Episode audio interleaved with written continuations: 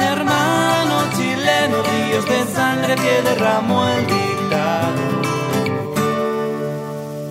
Yo te quiero en Nicaragua, yo te quiero El Salvador,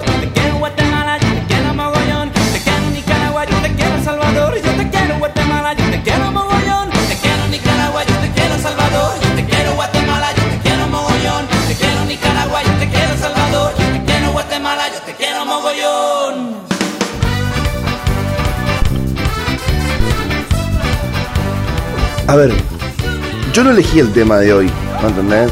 O sea, ustedes me dijeron qué tema venía bien. Entonces yo vengo, prendo, digo, a ver, me parece que esto puede ser un gran tema para hoy. Para Vos me tema. música y política.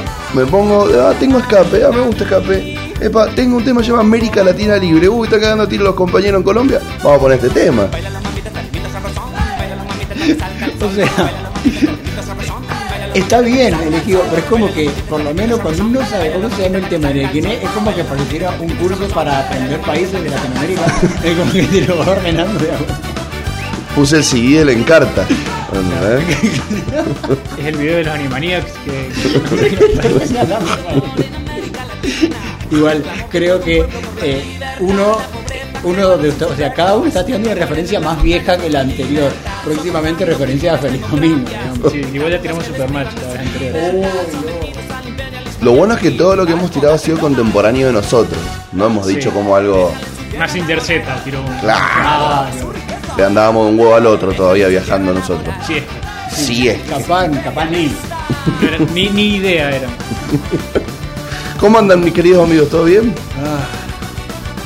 A ver, ¿qué- Uh, qué- ¿cómo? Pará, boludo, no sé. eh, Es una Silen- pregunta. silencio radial. Claro, es una pregunta que ustedes tienen que decir sí o sí bien, boludo. No, pero a ver, te puedo comentar por qué no estamos bien. Te puedo- Pero vos imaginate, o sea, nosotros somos el responsable de, de- de la psiquis de nuestros oyentes un lunes a las 10 de la mañana. Uy, qué Vos imaginate el chabón del otro lado en su auto, ¿no? Manejando.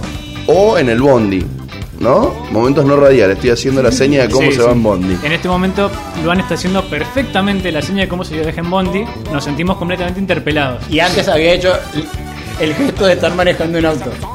Y entonces, imagínate que el flaco está mm, preparado por un programa politizado, que intenta no ser peronista y no lo logra, que tiene buena música, pero siempre con buen humor. Y de repente escucha un ¿Cómo andan mis amigos? ¿Bien? Y se escucha un silencio. Bueno, a ver, lo primero que le podemos decir a la persona que está dentro de su casa y que todavía no sale, no se levante de la cama, es una trampa. No salga, no salga. Solo quieren extraerle plusvalía. Si, si no salga, te van a seguir extrayendo plusvalía. La pandemia continúa, así que quédese en su casa. Para vos, que te acabas de levantar, el coronavirus no se acabó y la explotación del hombre por el hombre tampoco. Como- Seguí durmiendo, cualquier cosa te avisamos. Hoy es un mal día para Nicolás del Caño. Como diría Capuzoto, abrigarse que hace frío y aguardar la escritura que se viene el comunismo. Qué tipo maravilloso. Ay. Dios, que, que ese, ese por ejemplo es un tipo que tiene que, que sin dedicarse específicamente ni a la política ni a la música hace canciones que son tanto muy algu- algunas muy buenas musicalmente o por lo menos que cumplen con la función de la sátira que quieren hacer, digamos, hacer una sátira, vos tenés que cumplir ciertos elementos o del punk o del rock, qué sé yo, y a la vez hablar de política o de sociología. En ese sentido, creo que por eso Capuzotto está bueno, porque es gracioso, da un mensaje, da el mensaje que quiere dar, y aparte que musicalmente es divertido. O sea, muchos se saben de los temas de Elisa Almirante Brown, nada de que se es más. Abrí las piernas que tengo el torno de carne. Ese. Claro, hay que caliente que no es la cacerola y esas cosas, digamos, que no tienen tanto que ver con la política, creo. ¿Cómo te gusta el canelón con rada al medio? Igual yo creo que Capuzoto no se levanta el lunes a la mañana. No, Es muy difícil, los lunes de la mañana son muy difíciles. Otro día vamos a hacer un programa de por qué los lunes de la mañana son muy difíciles y hacemos un gran sacrificio por la patria estando acá. Ustedes no saben. Vamos a tuitearla a Diego Capuzotto. ¿Tendrá Instagram? ¿Tendrá, digo, cómo se llama? ella? Twitter ¿Twitter? debe tener Twitter, andás a ver a qué hora lo abre, ¿viste? Seguramente ahora a las 10 de la mañana no. porque Claro, una estrella de rock no se levanta un lunes de la mañana. En realidad una estrella de rock no se levanta. O sea, como que está así, ra, ra, y le dicen, nene, nene, hay que tocar. Sí, sí. Si sos servicio directamente te, te sientan. Te levantás en a, a mitad del toque, te despertás. Ya lo hemos hablado acá, pero al tipo ni siquiera le enchufaban el bajo. ¿Para qué? Vos sabés que me suena que no tiene Insta- eh, Twitter. Twitter, así que no le vamos a poder preguntar si está despierto.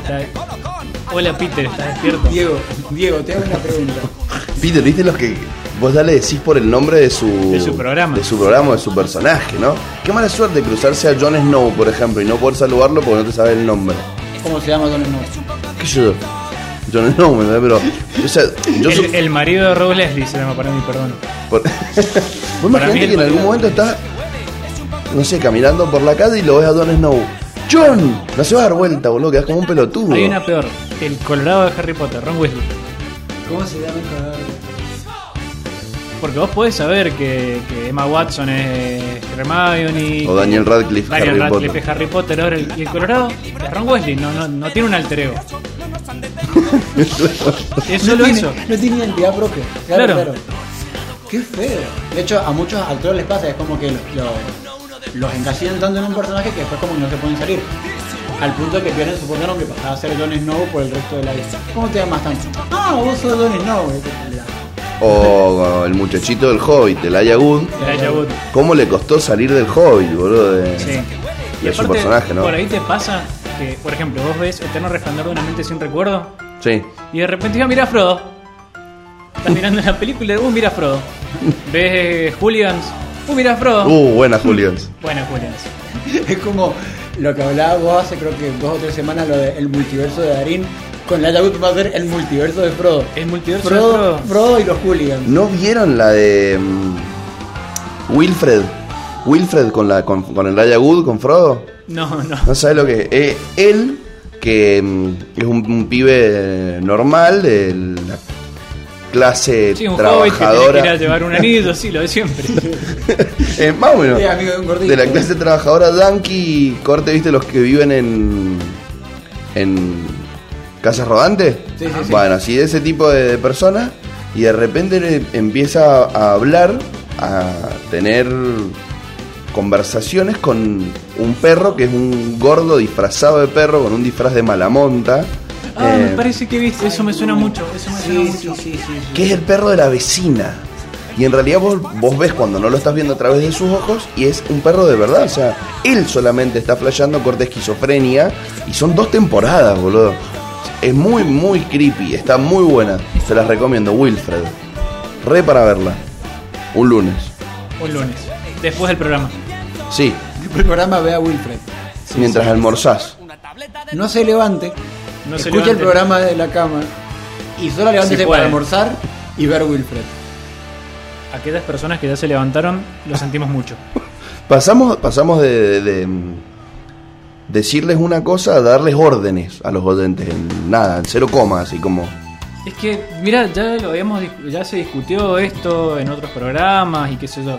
La gente quiere respuestas. No quiere, no quiere no, más no- interrogantes. no quiere interrogantes. Quiere respuestas. Entonces, bueno, vamos a empezar a dar respuestas del estilo de Señor, señora, no se levante de la cama. Después vemos, capaz son pésimas respuestas, pero vamos a dar respuestas. Son respuestas al fin. Claro, vos lo ves a Jonathan Viale y Jonathan Viale da respuesta. Horrible, pésima. Terminás pensando que, que hay que matar gente y que la Argentina sería mejor con 20 millones menos de personas. Pero te da una respuesta. E igual le doy la derecha a eso. Yo, yo creo que a Jonathan Viale lo único que le puede dar es la derecha. Sí, solo se le puede dar la derecha. Tiene la derecha y la otra derecha. El tema es que me dejen elegir esos 20 millones. El segmento fascista de este programa es presentado por. ¿Puedo, ¿Puedo citar de vuelta a Capuzotto? Sí, sí, obvio, siempre. Arnaldo, lo que necesitamos en esta sociedad es ponernos de acuerdo, que la mitad de la Argentina, que los 20 millones nos pongamos de acuerdo para matar a la otra mitad de vagos que no quieren trabajar y así ser un país en serio. Muchas gracias, muy bueno el programa. Sos el oyente facho de hasta, ¿Hasta cuándo. cuándo? Sí. Bueno, tengo un lado oscuro. Otro día hablamos La de por qué todos tenemos un, un lado, un lado que en el fondo cuando, a ver, todo problema político es complejo. Y vos empezás a tirar del hilo, a tirar del hilo en algún momento decís, ya fue y si, y si matamos gente, porque empezás a ver que es un nudo enorme y que vos decís, che, estoy destejiendo y cada vez es más grande el nudo. Y cada vez es un problema y decís, no, esta parte ya la sé resolver. Ajá, ah, empeora. Ah, ah, mirá, y estos los necesitamos. Ah, y estos no son tan buenos. Entonces en un momento ya está, matémoslos. Pero no, hay que luchar en contra de esa pulsión horrible de querer matar gente. Básicamente porque un día no puede tocar a nosotros, otro puede decir lo mismo de nosotros. Entonces por una cuestión de preservación. Tratemos de no hacer estas cosas. Yo, yo he mutado en, en, en, en mi solución final y ya no es, eh, matar, sino que es intervenir. ¿Me entendés? Por ejemplo, yo ayer iba de acompañante en un vehículo Y no querías matar al que conducía, y habían, intervenir. eh, habían tres conduciendo muy mal justo delante nuestro. Yo dije, el Estado debería intervenir un poco más en la entrega de los carnets de conducir. O que se mete una camioneta ordenadora del tránsito. Y- Vos ves un kilómetro, aparece una camioneta de tránsito y dice, a ver muchacho, va. Síganme. ¿Usted para dónde va? Venga. Venga. Y Yo, yo lo debo, ¿eh? y lo tenés que seguir. Y otra atrás, eh, esta, esta es la velocidad, chicos, no se pasen. Vos sabés que cuando dijiste tres personas manejando, imaginé a tres personas manejando solo auto. Yo decía, ¿cómo? El auto es fantástico. Claro. ¿Qué desayunaste hoy, boludo? Que estás imaginando estas cosas. Es que cuando dijiste, ¿dónde está el auto? Y había tres personas manejando. Yo imaginé, el Luan sentado atrás viendo tres personas tocando. Porque hay gente que tiene el mal hábito de tocarle el volante a los demás. No, no, no, anda por acá. Y... Yo Capaz que era un auto de los de autos de escuela, ¿viste? Que tienen dos volantes. tiene dos doble volante. y tienen dos Más didáctico. Claro. Igual eh, le recordamos a nuestros oyentes que no aconsejamos el uso de estupefacientes un lunes a la mañana, por favor. El, Y mo- mucho menos si van a manejar. Obvio. Mucho menos si van a manejar. el monstruo de las mañanas. El segundo volante de tu psiquis. El segundo volante de la escuela de manejo de tu vida. Vos, vos sabés que te, te- tenemos. Te puedo poner algunas. eh, ¿Cómo se llaman esas? Propa- ¿Propagandas? Claro, una cortina. Una cortina, claro, sí, sí. Tengo, mirá. Ponemos una cortina porque entra mucha luz, dale. Uh, no. No. Dame dos segundos. Yo estaba esperando que hiciera algo como, viste que el banco más musicalizado le dijera onda, tengo, tengo canciones para una escuela de manejo. Y te digo, canciones para aprender a manejar. Drive my car. Eh, I'm in love with my car de Queen. Highway Star. Highway, Highway Star es un re tema o, o el tema este Born to be Wild. ahí. Sí, igual Born to be Wild es cuando ya sabes manejar. Ah, Terminás mal, sí. Tengo, tengo este, por ejemplo. Vamos a frenar a nuestros queridos amigos de escape. Escúchenlo. Hoy puede ser un día distinto. Veré una oferta que no podrá rehusar. Yerba mate ajedrez. ¡Ah, qué mate!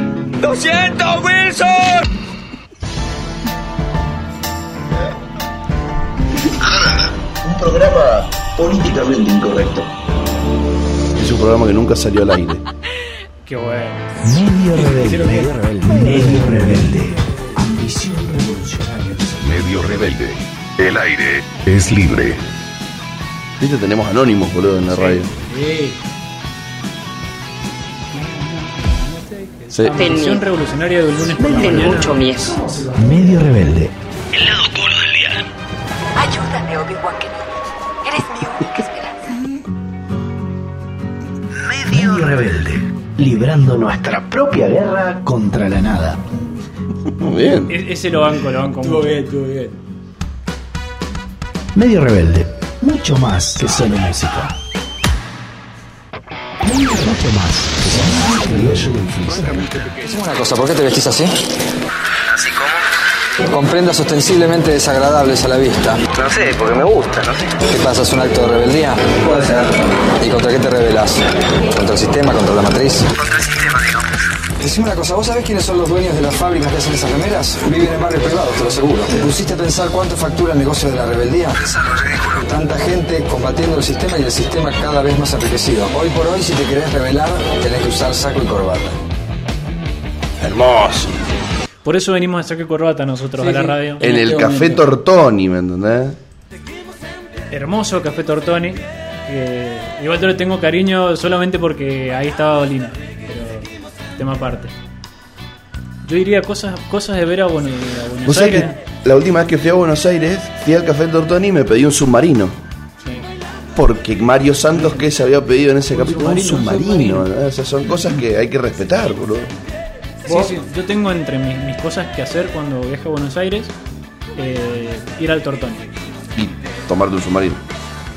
Sí, sí, sí, tengo que invitar a alguien a tomar a, a tomar un submarino. Tenés que invitar a, a- a alguien a tomar un submarino que tenga ropa que sea ostensiblemente desagradable a la vista. No, eso es discutible. Yo ir al Tortón y ya soy feliz. la charla. O sea, voy al Tortón y voy acompañado, ya está. O puede ser el otro pibito y te pedís un speed con vodka.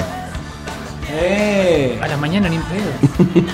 No, no tengo 16. Otro día hacemos el programa de Ya no tenés 16 años. Que se trata de un montón de alcoholes etílicos que hemos tomado a lo largo de nuestra vida. Hay, hay un alcohol que sí se puede desayunar igual. Y yo lo recomendaría. ¡Ay, Dios! Cerveza. Yo solamente he hecho eso en momentos de estar, qué sé yo, de campamento. Que es como, che, ¿qué hay? Cerveza.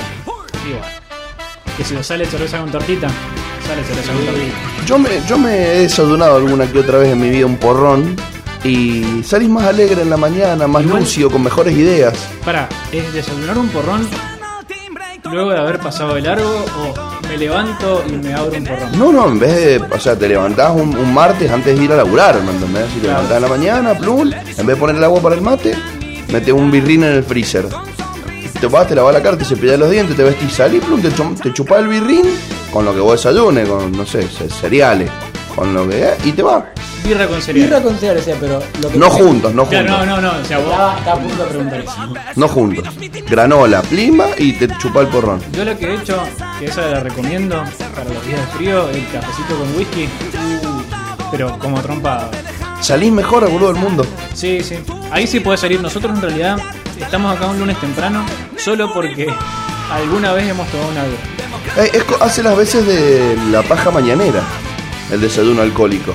Salís más relajado, menos ganas de pelear, ¿me entendés? Capaz. capaz el drama es que capaz no te despabila. Te desinflás como muñeco de estación de Claro. servicio. Hay muchos momentos radiales hoy, ¿no? Pero Sí, sí, sí. Momento radial en este momento están haciendo como muñeco de estación de servicio. Se perdieron, de hecho, antes a mi hermano haciendo el gesto de De- deshilachamos. El oído. El oído. Ah. y Estaba, y estaba tirando mientras hablaba. Esto es un programa para Twitch que no sale en Twitch. Es un programa que estimula tu capacidad de imaginación. Sí, sí, sí. Para vos que cuando eras chiquito jugabas con Playmobiles y ahora solamente jugás al Boom Beach, bueno, acá estimulamos tu imaginación. Bueno, cuando. ¿Me van a responder si están bien o no? ¿O que, cómo funciona eso? Porque nos fuimos al carajo. Ah, de una cierto estábamos con eso. Yo ¿Vos creo cómo- a ver, ¿cómo estás, Maxi? Contame.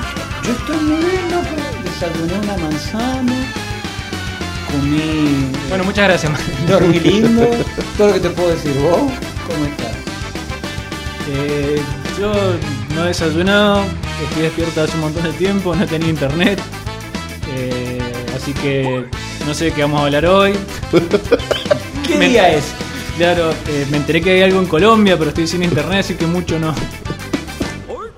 Problemas de millennial, ¿viste? No, no tengo internet, boludo. Igual sí, spoiler para la persona que, que viene durmiendo hace como una semana, hay un quilombo en Colombia. Si quieres saber qué pasa, escucha el programa del miércoles. Del miércoles Chao. pasado. Nos el vemos. miércoles pasado. Chao, gracias por tanto. Y acá vamos a hablar de música. Bueno, arranquemos con el- la temática del día de hoy. Era música y política. ¿Por dónde vamos a llevar a nuestra maravillosa orientada el día de hoy? Porque música y política es muy amplio. Primero ¿Qué hay- queremos lograr con este controvertido tópico? Primero que queremos lograr dar respuestas como Jonathan Viale. Segundo, eh, ¿Dar respuestas, coma, como. Donatan Viale o dar respuestas como Donatan Viale? quizás ambas. Al final del programa vemos cuál de las dos nos. Usted, usted juzgue. Claro, si al final del programa terminamos diciendo la trama secreta de Kiciló y claramente estamos hablando como Jonathan Viale. O si salimos a, no, salimos a festejar contagios como Jonathan Viale me parece que es el límite. Pero todo lo otro puede ser. Ahora bien, hay un quilombo en Colombia, perfecto, y hemos decidido, y creo que es lo más importante, sincerarnos. Porque este era el programa de música que trataba de no hablar de política. Entonces dijimos, bueno, a ver, vamos a sacarnos como cierta cuestión mañanera que se nombró recién, que te libera. Vamos a liberarnos de las pesadas cadenas de tener que hablar de política y no poder hacerlo. Bueno, hoy vamos a hablar de política. Y de vez en cuando por ahí alguien dice algo de música. ¿Por qué? ¿O de dónde salió esto?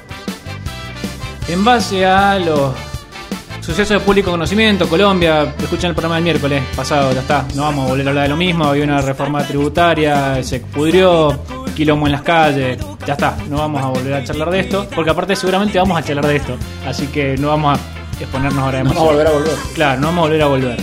Ahora bien, ¿a qué viene esto con la música? Y muy sencillo, frente a los sucesos estos, algunos músicos salieron públicamente a expresar algo, porque no se puede decir su descontento, su aprobación. La mayor parte de las declaraciones son bastante anodinas, es como que te metí la palabra anodino, no sé por qué. Puede, puede decir tibio.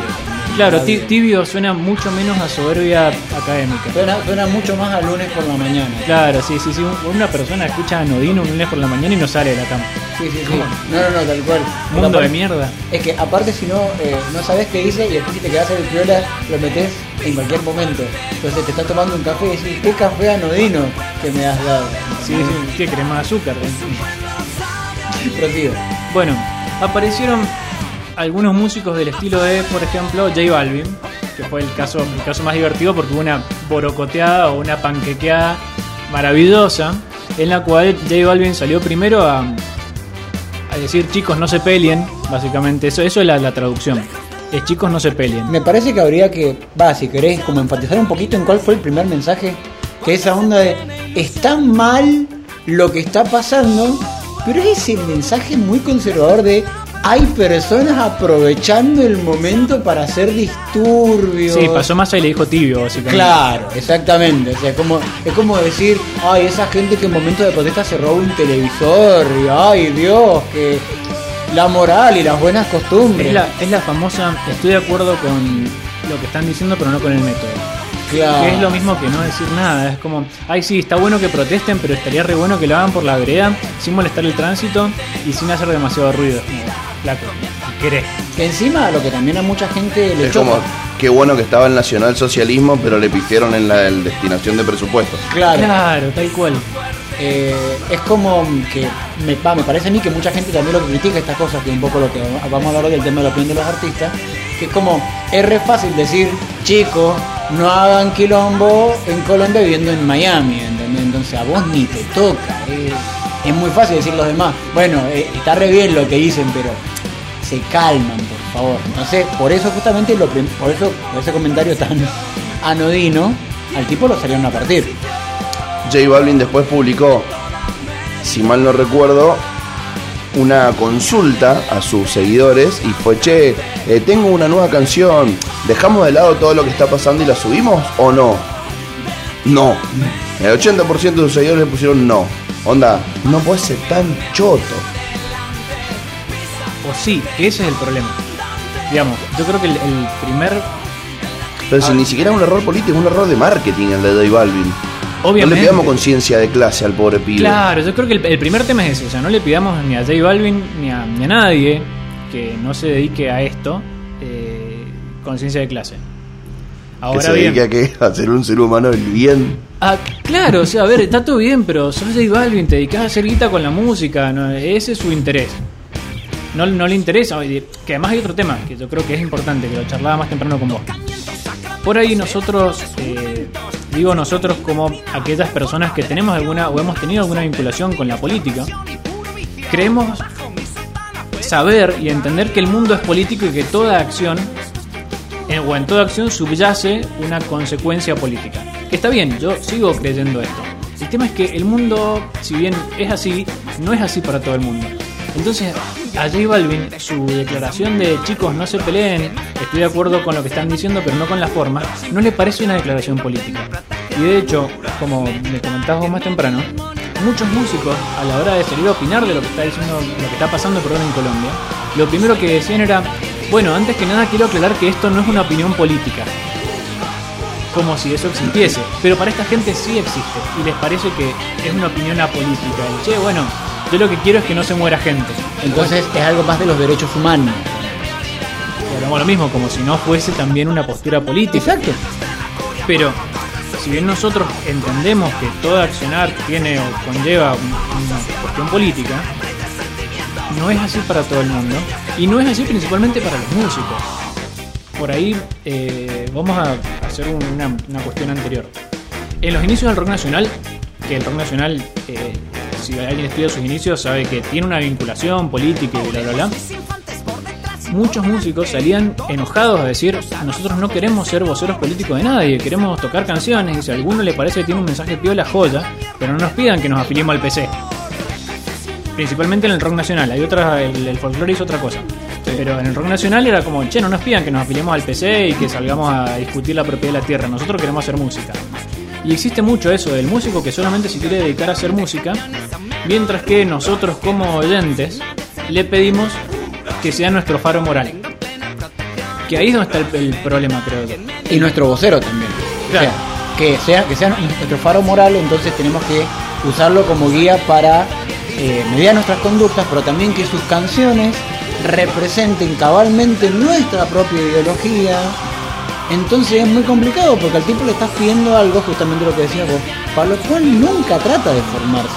Excepto algunas que yo creo que en serio son excepciones, porque la música de protesta es bastante escueta, de hecho yo te diría que hoy en día en la música, a diferencia de los 60, la música de protesta no existe como tal, no hay música de protesta, no, no se comercializa música de protesta, no hay conciertos de música de protesta, hay conciertos políticos, pero eso lo vamos a discutir después. Entonces es muy complicado decirle a un tipo, yo quiero que vos hagas canciones, pero también quiero que leas el diario, que leas a Marx, que leas a Perón, que- y hagas canciones con respecto a esa literatura que yo quiero que tengas Igual de todos antemano. pecamos ¿Qué es música de protesta? Muy buena pregunta. Porque, por ejemplo, yo te puedo escuchar el, el- el último disco de Huosito y te digo, esto a mí me suena a protesta. O sea, es Lisa cantando afuera de la planta nuclear. eh, They have the plan, but we have the power. Es, es Woz. Bueno, No es música de protesta. ahí está, es muy bueno el ejemplo. Qué bueno que son los Simpsons para explicar la vida. ¿Qué tiene en sus maravillosas manos Lisa Simpson? Una guitarra. Muy bien. La música de protesta tiene muchísimo que ver con el folk, que también tiene mucho que ver con la trova. Y ahí lo metemos a tu, a tu amigo y a tu amigo, que también es mi amigo, el señor. Silvio. Y, y nos para, y nos ponemos de pie. Silvio Rodríguez. Gran, gran cantor, muchas veces protestando y muchas veces apoyando, ¿no? Eh, la música protesta tiene más que nada que ver con eso, con una, una época puntual de la, del, del siglo XX, que eran los años 60, que era el hipismo. Entonces era gente que criticaba fundamentalmente eh, la guerra y, y todo ese aparato bélico que los quería chupar y que les quitaba valores que ellos consideraban mucho más valiosos. Entonces tiene mucho que ver con, no con ser un tirado, pero con ser humilde, con el poco instrumento. De hecho, la música de protesta es mucho guitarra criolla, eh, tabla para lavar la ropa, ¿viste? Esa que se, que se toca Sí, con los dedales. dedales. Eh, instrumentos del folk, ¿por qué? Porque son instrumentos que, que no requerían más que tocarlos en un fogón. ¿Entendés? La música protesta tiene una característica fundamental que es esa que, se, que más allá de que en algún momento se hacen festivales, es algo que era para pocos, era algo que era para gente humilde y pobre. El tema es que como en Estados Unidos y una sociedad muy comercialmente desarrollada, lo cual implica que tenés mercado para todo, eh, había bares de música folk. Por ende había bares en los que la gente, como la casi que no se coge, bares en los que la gente... Oye, ¿cómo estamos con la referencia de Capuzoto? Sí, sí, Eh, Festival de sombras chinescas con Altamira. Claro. Oh, pero ese hace todo el tiempo el elefante, boludo. Garrón, boludo. Siéntense y piénsenlo. Eh, entonces, en un momento, la música protesta, como Bob Dylan, John Baez, un poco Jimi Hendrix, tienen su propio lugar y eso también se lo chuparon. Entonces, entonces no es lo mismo para mí, no es lo mismo protestar en la música, como pasa con el punk, como pasa con algunas cosas de acá, como pasa con algunas canciones de voz, que la música protesta, porque la música protesta fue un movimiento, que es parte del hipismo, digamos. para digamos, tu postura sería una cosa es la música de protesta como género, que ya lo charlamos en algún momento, que los géneros son una invención de las discográficas, los géneros musicales son una invención de las discográficas, no es que Sí, o, responden a un espacio temporal. Claro. Claro. Pues música de protesta era, según lo que dice acá eh, el compadre Maxi, lo que pasaba en los 60, 70 en un lugar específico Claro. por un momento, por un tema específico que estaban viviendo, por la coyuntura que estaba atravesaba Y de un modo esta generación. específico. Como charlamos en el, en el primer programa de El Grunge nació en Seattle, que era un lugar de Estados Unidos y bla bla bla, entonces el Grunge es ese movimiento de ese lugar. Después Claro. hay cosas parecidas y eso evoluciona. Y creo que una cosa es la, la música de protesta como género y otra cosa es como decís vos, que toda música que tienda a tener un mensaje concientizador y de acción es música de protesta. Porque de alguna manera vos estás protestando en contra de algo. Y ahí creo que es mucho más amplio el espectro de lo que podemos considerar música de protesta y mucho más amplio de un término que me detesto, pero de músicos que son activistas políticos. Es un término que detesto el de activismo político porque me parece muy pajero, pero digamos que puede ser que vos tengas muchos músicos que sean además activistas políticos por sus letras, por su accionar, que es el caso de René, el caso de Tom Morello, el caso de, digo, por tirar gente del espectro nacional e internacional, que son mucho más, digamos, del presente, porque decir de Jimi Hendrix o decir de Bob Dylan están como muy atrás en el tiempo. Sin embargo, tenés gente que hoy en día hace música de protesta, o, protesta a través de sus letras. Por eso yo creo que no es lo mismo, porque del mismo modo que el grunge constituía un movimiento que era ideológico, estético y musical, la música de protesta dentro del hipismo también es una parte ideológica, estética y musical. En cambio, hoy en día hay gente que en diferentes aspectos, en diferentes cosas, protesta usando la música. Yo creo que también una diferencia fundamental es que los músicos de protesta hacen su carrera prácticamente exclusivamente en base a protestar, en base a la música. Bueno, perdón, pero yo creo que, lo charlábamos, lo hemos charlado, que para, para mí René es una persona que ha hecho una carrera musical en la cual sus opiniones políticas influyen en su carrera musical. Es un tipo que es indivisible, o son indivisibles sus opiniones políticas de la música que hace. Que es lo mismo que pasa con Bob Dylan, ponele. Ahora bien, yo creo que ninguno de nosotros se zafa de esto de esperar que nuestros ídolos musicales opinen más o menos parecido a nosotros. Hace dos días el indio publicó algo sobre Evita y yo estaba como... ¡Te amo! Sí, o sea, yo por ahí puedo putearlo y qué sé yo, pero en el fondo todos pecamos un poco de ese cholulismo. O de pretender que la- aquellas personas a las cuales nosotros admiramos por X motivo también sean admiradas por, por nosotros en otros motivos y sirvan como faro en otros motivos. A mí cada vez que Dolina opina políticamente algo que yo con más o menos coincido es como que bien, mira, viste, estoy parado del lado que quiero estar. Y no sé si está bueno eso. Porque ¿y ¿qué pasa cuando es, cuando es al revés? Yo conozco el caso, de hecho hay un caso más fácil, no hablamos de cuestiones personales. Hay un caso que se hizo famoso la semana pasada con Paulina Cocina. Ah, que no sí. se llama Paulina y tampoco se apellida Cocina, que son dos datos muy importantes. Lo segundo es lo más complicado. Sí, ¿Cómo? sí. Yo estaba seguro que se pedía Sí, cocina. sí, sí. En este momento hay hordas de oyentes que nos llaman para preguntar cómo es que Paulina no se apellida Cocina. Estaba haciendo un vivo en Instagram y le pregunto a una, una piba que, eh, mirá, yo estoy, me gusta un, eh, perdón, flaco tiene onda conmigo, pero yo la verdad que no estoy muy segura, lo gosteo. Y Paulina, la respuesta fue, ¿quién te pensás que sos? Y es jodido que a aquella persona a la cual vos considerás un referente y vas y le pedís un consejo, su respuesta sea, ¿quién te pensás que sos vos? Y automáticamente pienso, che, ¿y esta mina qué onda? Y eso nos puede pasar a cualquiera de nosotros, que aquella persona que consideramos un referente mañana salga, que, sé yo, que el indio salga y diga, che, la verdad que lo de Colombia está bien la represión. Dudo que ocurra, pero ¿y si ocurre? Claro, aguante Duque. Aguante Duque. Al final, loco, salen a que se quejan al pedo si ya, ya le bajaron el impuesto. ¿Qué quieren? Pero, pero pará, loco, si vos estabas, estabas acá conmigo. Que es una falacia que nos armamos, la idea de, bueno, es, es contrafáctico, no va a pasar eso. Obviamente que no va a pasar, pero ¿y si pasa?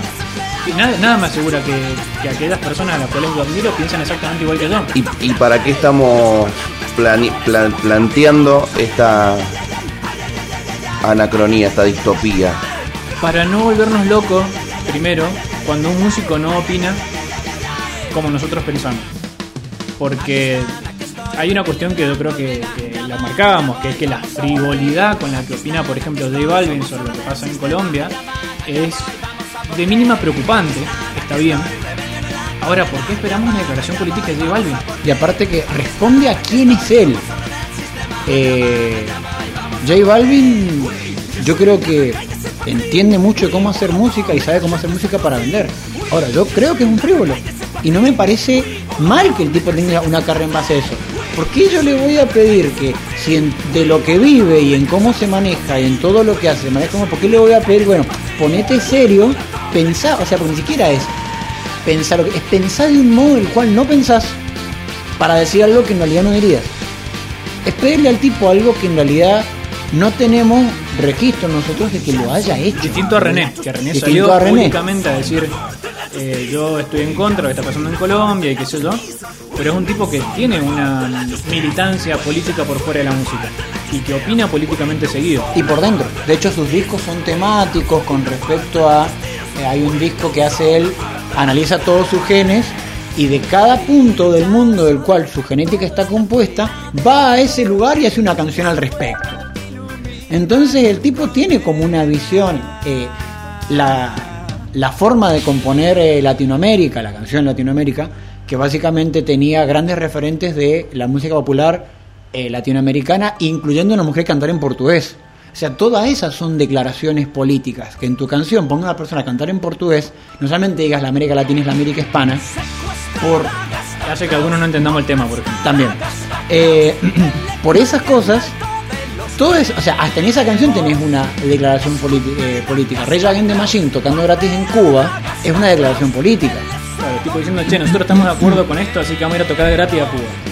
Bueno, Que del mismo modo, eh, Against the Machine, banda muy famosa en los 90, todo el mundo, eh, eh, coso.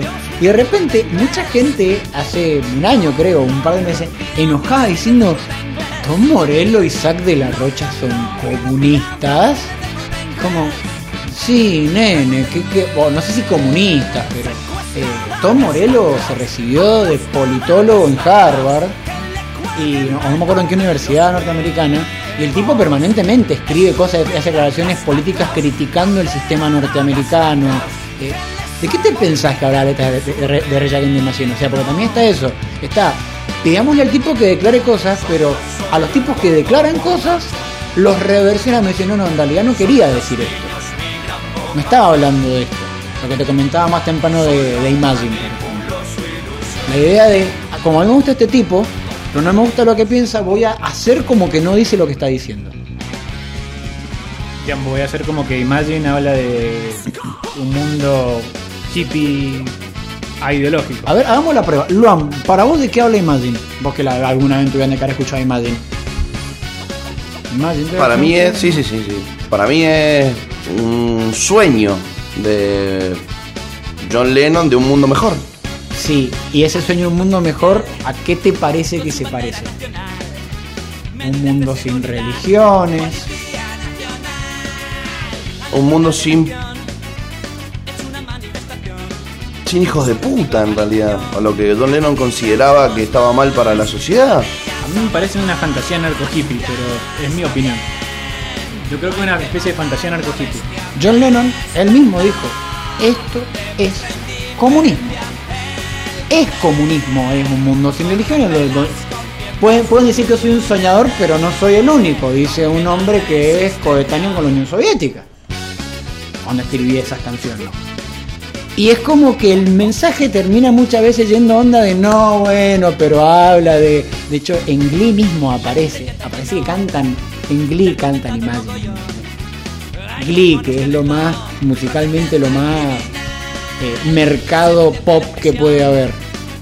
Entonces, ¿qué haces con los tipos con los cuales no podés eh, muchas veces callar su mensaje o ignorar su mensaje? Y lo reversionás, decís, no, no decía esto.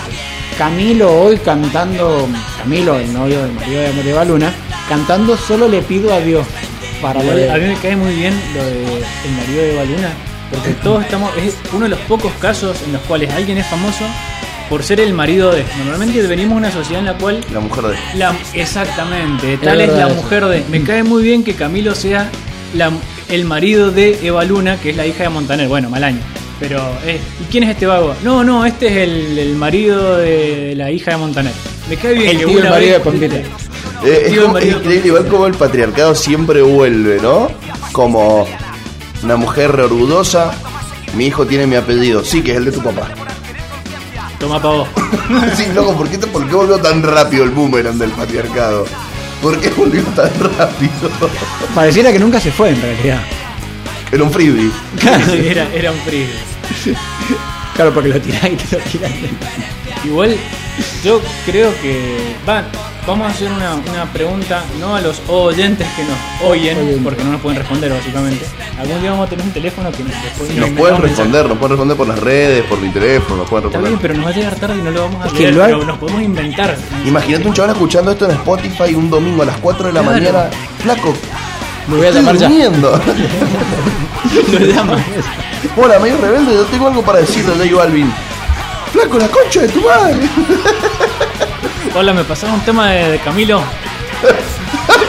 De Camilo Sexto. Me pasaba un tema de- del marido este de Baluna. ¿Qué ibas a preguntar? Iba a preguntar que si a ustedes les ha pasado esto de esperar declaraciones políticas de un músico. O esperar declaraciones de algún tipo de un músico. Yo dije la del indio recién. A mí, cada vez que el indio declara algo, es como, ponele, se murió Maradona. A ver qué dice el indio. Pero ni, ni siquiera es por morbo. Va, sí, ni siquiera es por interés. Es un poco más morbo. Es como, bueno, a ver qué diría este tipo. O qué dice Dolina. Te iba a decir, porque, porque, eh, mucha gente lo tiene a Dolina como tipo radial y Dolina eh, está recibido de compositores, o sea, es un músico. Entonces podemos decir la opinión de Dolina y es músico. Aparte de que sea periodista. y todo. Yo cuando Dolina hizo la, la allá de los Fernández para las elecciones últimas, yo tenía que ir a votar en ese preciso instante. Me, me votaba encima, diría. Claro, me botaba encima. Estaba que me votaba encima. A ver, Volvan. Me parece bastante mm, complejo de elegir un, un lado en este debate música y política. Porque es verdad que hay algunos músicos que los valoramos por su contenido mus- musical, valga la redundancia, otros que también les tenemos más cariño por su contenido lírico, por su contenido político, ¿no? Muchos de los que nos gusta el punk rock, si hablara de otra cosa, no lo escucharíamos. Tenemos nuestra preferencia en ciertas bandas del punk rock y no en otras, porque nos gusta más lo que dicen fuera del estilo musical. Entonces me parece que es, que es como complejo. O sea, podemos pedirle a la música que sea política y podemos pedírselo a cualquiera.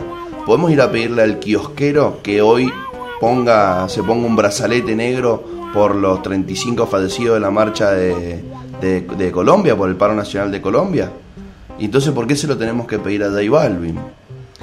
Eso es lo complejo, es lo que no, no me encuentro en un lugar. El otro día, justamente volviendo a lo de las tres personas manejando, eh, me dice, ah, yo iba manejando y la Carla me dice, ay, se viene el momento fascista, porque me dice que de vez en cuando tiro esos momentos. Y me dice, para mí lo que habría que hacer es educarlos a los, estos conductores con una prueba, porque yo le dije que a mí me gustaría tomarles examen y yo decidiría si pueden manejar o no. Y ella me dijo, habría que tomarles, cualquiera, me dice, habría que tomarles un examen de buenalechismo.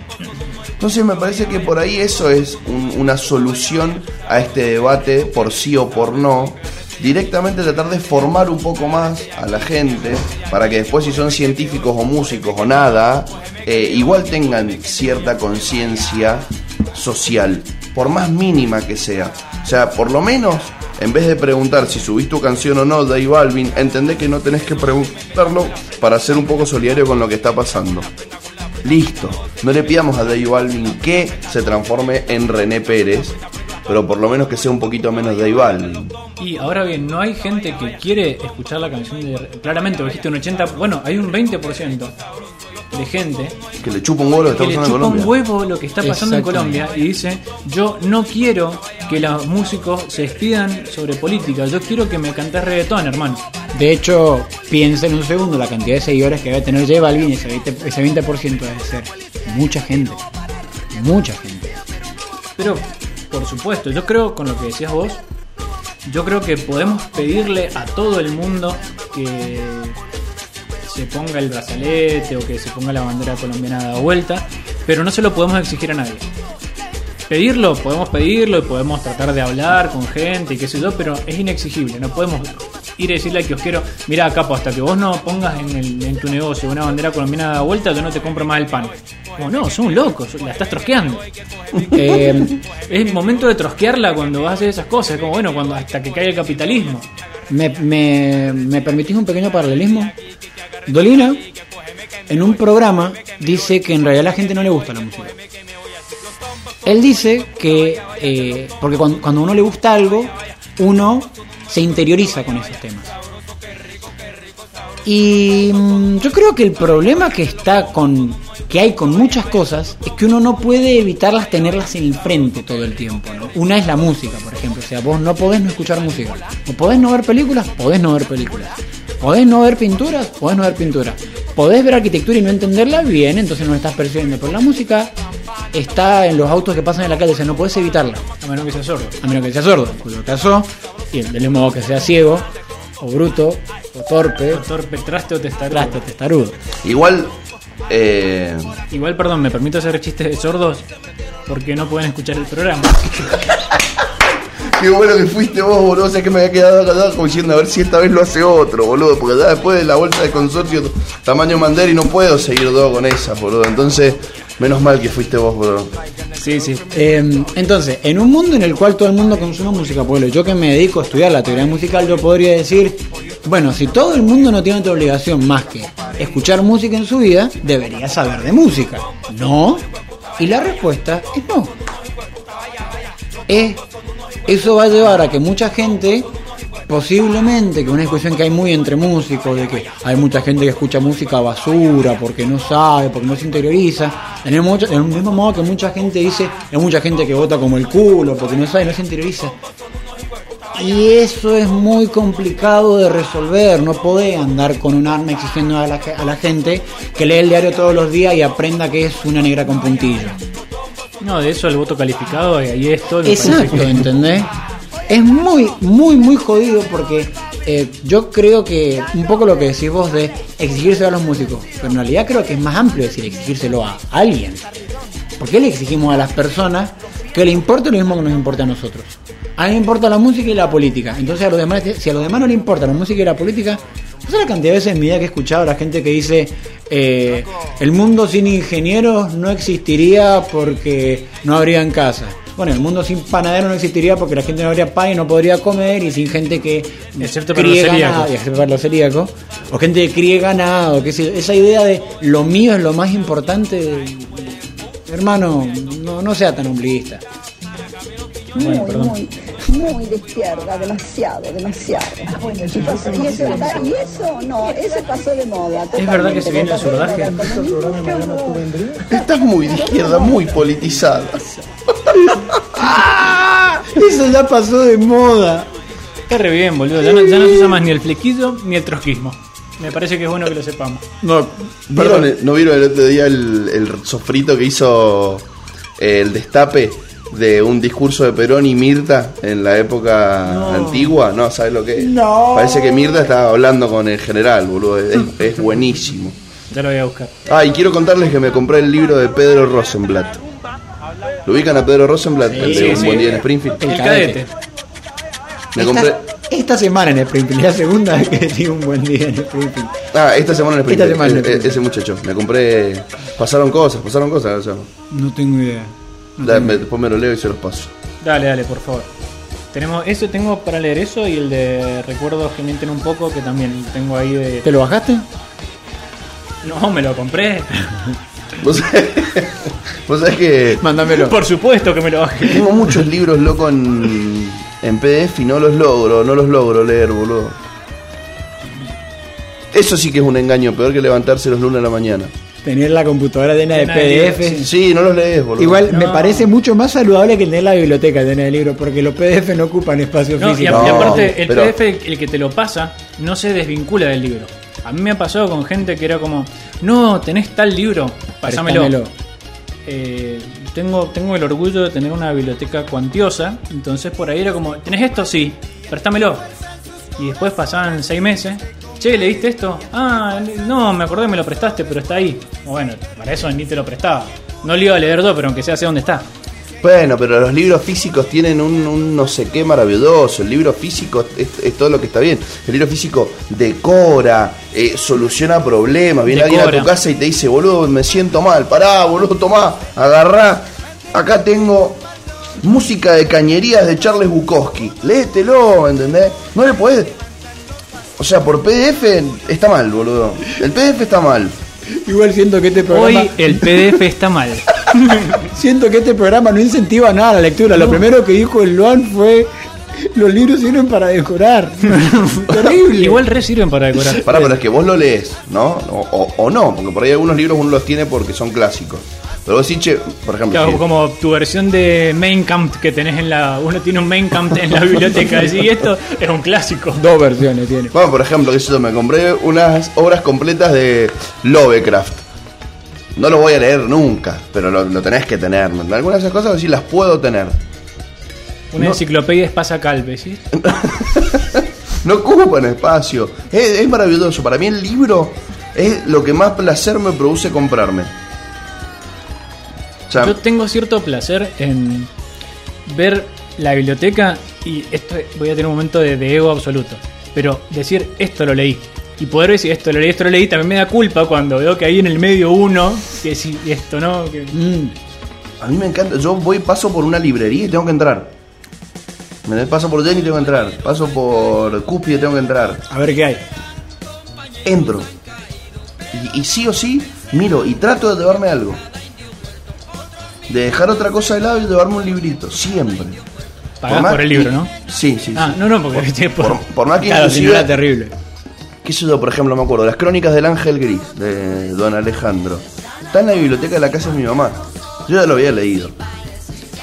Fui un día y lo vi en una edición nueva y me lo compré. Pues en mi biblioteca no estaba. Claro. Me lo llevo a mi biblioteca. Ah, Para mí los libros y la música, o sea, son cosas que yo tendría siempre. Bueno. Eh, Eso es para mí, yo que soy un nostálgico empedernido, lo- la única parte mala que tiene la digitalización de la música. Y Yo que directamente hemos dejado de comprar discos. Yo me compré dos discos de Capanga cuando era chico y estaba feliz con mi disco de Capanga.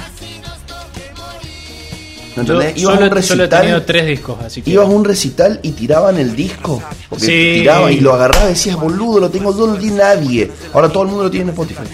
Sí, sí, sí. Que es como no tenerlo, que es algo, muy- que es algo que es muy importante. Subtítulos, por favor. Lo tenés, pero no lo tenés justamente porque no lo tenés en material. Eh, Acá, no, hay- no pasa nada porque acá mm, nuestros ingenieros en sonido van a ponerle subtítulos. Por eso nosotros somos un programa y un medio muy rebelde que decidimos usar música descargada. O sea, todo lo que ustedes escuchan acá está en MP3 descargado en esta computadora. En Ares. Nosotros no consumimos Spotify. Imperialista. descargamos desde Spotify. No lo sé. Y No estamos sabemos. en Spotify. Síganos en Claro. Spotify. Es- nos pueden llegar a cancelar si nos escuchan los productores de Spotify. O sea, estamos dentro de Spotify diciendo que no lo consumimos. Somos una falacia. Sí, Hipopócritas. somos hip- hipopócrates. Hipopócritas. Hipopócritas. Sí, Igual sí, sí. creo que vos tenés eso re romántico de el gesto, ¿no? De yo me voy a comprar el disco y me voy a- o sea, como que tenés mucho de ese gesto romántico. Sos un sos un romántico del siglo XXI, te lo dije la otra vez. Sí, boludo, somos uno de los últimos románticos. Los de mi especie. Soy romántico, no pelotudo. y- Claro, como diría, como diría Charlie. Igual, yo creo que otro día, otro día hablamos de música romántica y, y hablamos de por qué el romanticismo de la música romántica es una paja, pero tiene razón Charlie. Banco un montón la idea de lo de soy romántico, no pelotudo. ¿Qué es eso?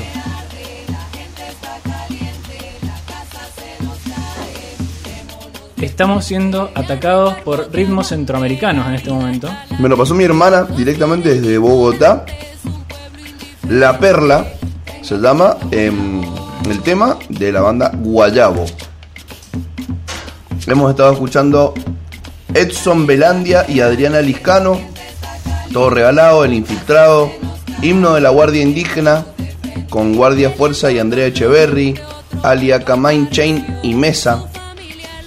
escuchamos de Bala Bala, todos los tombos son unos HP y de la muchacha La Sentada. Todos unos temas ahí bien colombianos que me ha pasado mi hermana para... mm, Nuestro, digamos la verdad, nuestro corresponsal en Colombia, que hemos mandado. Sí, nuestro corresponsal, nuestra corresponsal en Colombia nos provee de música coyuntural Claro. No, no nos bajemos el precio, compañeros, no nos bajemos el precio. comprometida con el paro nacional. Claro, no nos bajemos el precio. Tenemos una corresponsal en Colombia que hemos mandado con el esfuerzo de nuestros bolsillos y que nos está pasando música. Y digamos, para ustedes, esa música que probablemente mucha esté compuesta o ahora o hace poco, ¿no? O, digamos, el conflicto de Colombia, como explicaba la Lula, escuchen el programa el miércoles pasado, no empezó la semana pasada, es muy viejo. Eh, para ustedes, esa música que se compone en estos conflictos políticos ayuda a que la el malestar social se direccione para un lado o del otro, ayuda a las coyunturas políticas a movilizarse de un lado a otro, hacer música en esos momentos. No, Para mí sí. gracias. Me Quería llegar a este punto porque yo sabía que vos ibas a decir que sí y yo soy un fiel. Vos solamente de que decís no. que no de No, puro no. de puro trosquearla, de puro yo voy a decir que no porque otro dice que sí. No, no, ya, ya lo dijo, ya lo dijo Juan Carlos. Reutemann. No, el otro. Cualquiera, no. Si estaba de Reutemann. Wow. Se está por morir, boludo, qué verga, pobre Carlos. No, Carlos, Carlos se murió. No, Reutemann, digo. Ah, bueno. Bueno, pará, ¿a quién? ¿Quién? ¿Cuál es tu, cuál es tu Juan Carlos? Juan Carlos el Indio Dime. Solari. Ah, que dijo que deseando al final hacer la revolución con una canción de amor. Y no se hacen revoluciones con canciones de amor. Yo estoy de acuerdo con que una revolución sin música y todo eso sería peor. Pero no ayuda a que haya ninguna revolución. Las revoluciones no las hacen los músicos. Jamás en mi vida he visto un músico hacer una revolución. Sí, lo he visto acompañar, cantarle a la revolución. Yo banco mucho a Silvio Rodríguez, pero Silvio Rodríguez no, no hizo la revolución cubana. Silvio Rodríguez le canta a la revolución cubana y puede hacerle críticas o puede reivindicarla. Pero, y puede mejorar la imagen que tengamos nosotros de la revolución cubana. Pero poco hizo para derrocar a Batista. Los No, que pero- a Batista fueron otros. pero lo estamos, lo estamos comparando con la, con la coyuntura de su mismo momento de gente que tenía fusiles. O sea, la, la- la música sí gesta revoluciones. O Woodstock no gestó ninguna para después. O Abril en Managua no gestó ningún tipo de respuesta latinoamericana. Y yo creo que ahí O tenemos- Rock hasta que se ponga el sol no. Yo creo gestó. que ahí tenemos dos visiones distintas. Yo creo que, que la música es consecuencia y no causa. O a lo sumo puede ser coetaria, si querés, o coexistir con un proceso revolucionario o con un proceso de cualquier tipo. Ahora, un ejemplo de eso es el rock nacional en la Argentina. El rock nacional nunca fue revolucionario. Cantaba algunas cosas, pero nunca fue el motor de la revolución. Sí existe dentro de aquellos músicos que hacían estas letras, hubo un movimiento en algún momento de protegerse entre ellos y qué sé yo, pero no se gestó la revolución a través de la música. Y de hecho, A Víctor Jara lo mataron porque desafinaba, culeado, entonces. no, pero Víctor Jara También. inédito. El negro Pérez acá Datos trayendo, inéditos. trayendo datos de la CIA que no teníamos. Digo, a ver, eh, Víctor, a ver, ¿cuántos cuántos más inédito? Era oscurísimo. Me imagino la placa de urgente de. Hoy en datos incomprobables. Ya sabemos que no te hicieron mirar el Max y todo, ¿dice? Sí, hoy datos incomprobables, ¿viste? Víctor Jara le comía La la, novia, Pinochet, la mujer a Pinochet. mujer En realidad Pinochet. no era un, conflicto político ni No, ideológico, no, no. es solo personal. No, yo, yo creo que no, no se hacen revoluciones a través de a través de la música. Creo que está bueno que, que haya gente que le cante estas cosas, pero que no gesta absolutamente nada. Creo que los gestores de una revolución son otras personas que se dedican a eso justamente. Creo que existen casos particulares como el de Víctor Jara, que es gente que tenía un compromiso político por fuera de la música, además del musical. Como René también, por ejemplo. Como René, que es gente que además hace cuestiones o tiene decisiones políticas. Pero mm, no, no son gente que... Ten, pero pará. Vos estás viendo una película. ¿no? Sí, ¿A quién se le agradecemos? y depende. El que le puso la música también le hizo que la película sea interesante. Por, Por la, supuesto. la musicalización de la escena tiene que ver con la escena en sí. No es solo, che, qué bueno Brad Pitt cómo actuó, no, qué bueno el que lo maquilló, qué bueno el que lo filmó, qué bueno los privilegios que tuvo de chico, qué bueno Qué buena genética. genética, qué bueno el director, qué bueno la Warner Brothers, qué bueno un montón de cosas. No podemos negar que la música tiene parte, no es solamente Fidel y el Che Guevara arriba de la lancha, yendo a meterse en la en Sierra Sierra Grande, Sierra Grande se llamaba la Sierra primera- Maestra. Sierra, Sierra Maestra. Meterse en la Sierra Maestra. Me parece a mí, eh, una, una amiga mía que es psicóloga y que es muy, es muy de la sistémica. Mándale y- saludos, Max. Le, le mando, eh, Fernanda, le mando saludos.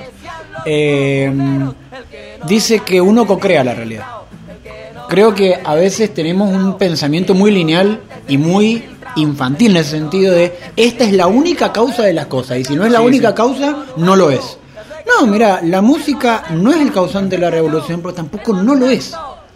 Por eso mucho enfatizé en esa cuestión de la música de protesta. Lo mismo que decimos el Granch. Es un movimiento cultural, hay un montón de cosas y un montón de gente que plantea. No todos los hippies tocaban instrumentos y cantaban. Ni tampoco todos los músicos hacían declaraciones políticas. Ni tampoco todos esos, aunque la mayoría, no todos esos propagaban el, eh, no, propagaban, impulsaban el amor libre. Son movimientos que tienen un montón de aristas.